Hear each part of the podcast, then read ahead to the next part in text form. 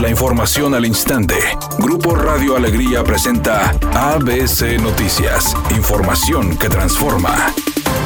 Como medida preventiva y urgente, la representante de la organización civil Únete Pueblo, Rocío Montalvo, informó que exigirá a las autoridades de la Secretaría de Salud en el Estado que realicen pruebas COVID a todos los choferes y trabajadores del transporte público, ya que tienen contacto con los usuarios. Sí, es por eso que también estamos solicitando que la Secretaría de Salud implemente las pruebas COVID pues a las empresas del transporte público, a choferes que son los que están diariamente en contacto con los usuarios más de ocho horas y pues eso nos podría también validar o dar certeza de que en el transporte público no existe el COVID también.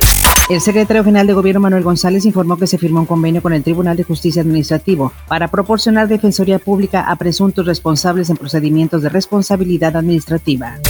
El presidente López Obrador presentó la reforma de ley al Infonavit para que 40 millones de trabajadores puedan adquirir con libertad una vivienda o un terreno de manera directa y sin intermediarios. Ya hemos hablado de departamentos mal hechos, mal construidos, carísimos, que tiene que pagar el doble, el triple de su valor. Para ABC Noticias, Felipe Barrera Jaramillo desde la Ciudad de México. La embajadora de México en Estados Unidos, Marta Bárcena, informó que el gobierno de México esperará tener los resultados finales de la elección presidencial de Estados Unidos para felicitar y contactar al futuro mandatario estadounidense. Lo anterior por instrucciones del presidente Andrés Manuel López Obrador y del secretario de Relaciones Exteriores, Marcelo Ebrard. Editorial ABC con Eduardo Garza. El Morón es Prieto desde Santa Catarina, San Pedro, Monterrey y Guadalupe. Los trailers y tráfico pesado circulan a más de 100 kilómetros por hora, sin precaución y ninguna autoridad vial los puede frenar. O están arreglados con moches, o de plano les vale. ¿Usted qué cree? Yo pienso igual. Cuando suceda un accidente van a querer tapar el pozo y van a poner operativos a todas horas. Al menos esa es mi opinión y nada más. El Guardianes 2020 concluyó con su fase regular más allá de los casos que se presentaron. Sin embargo, la posibilidad de ver afición en las tribunas para la liguilla quedó totalmente descartada por las condiciones actuales de la crisis sanitaria. Ricardo Cortés, director general de la promoción de la salud federal, fue quien anunció esta decisión en la conferencia diaria sobre el COVID en México.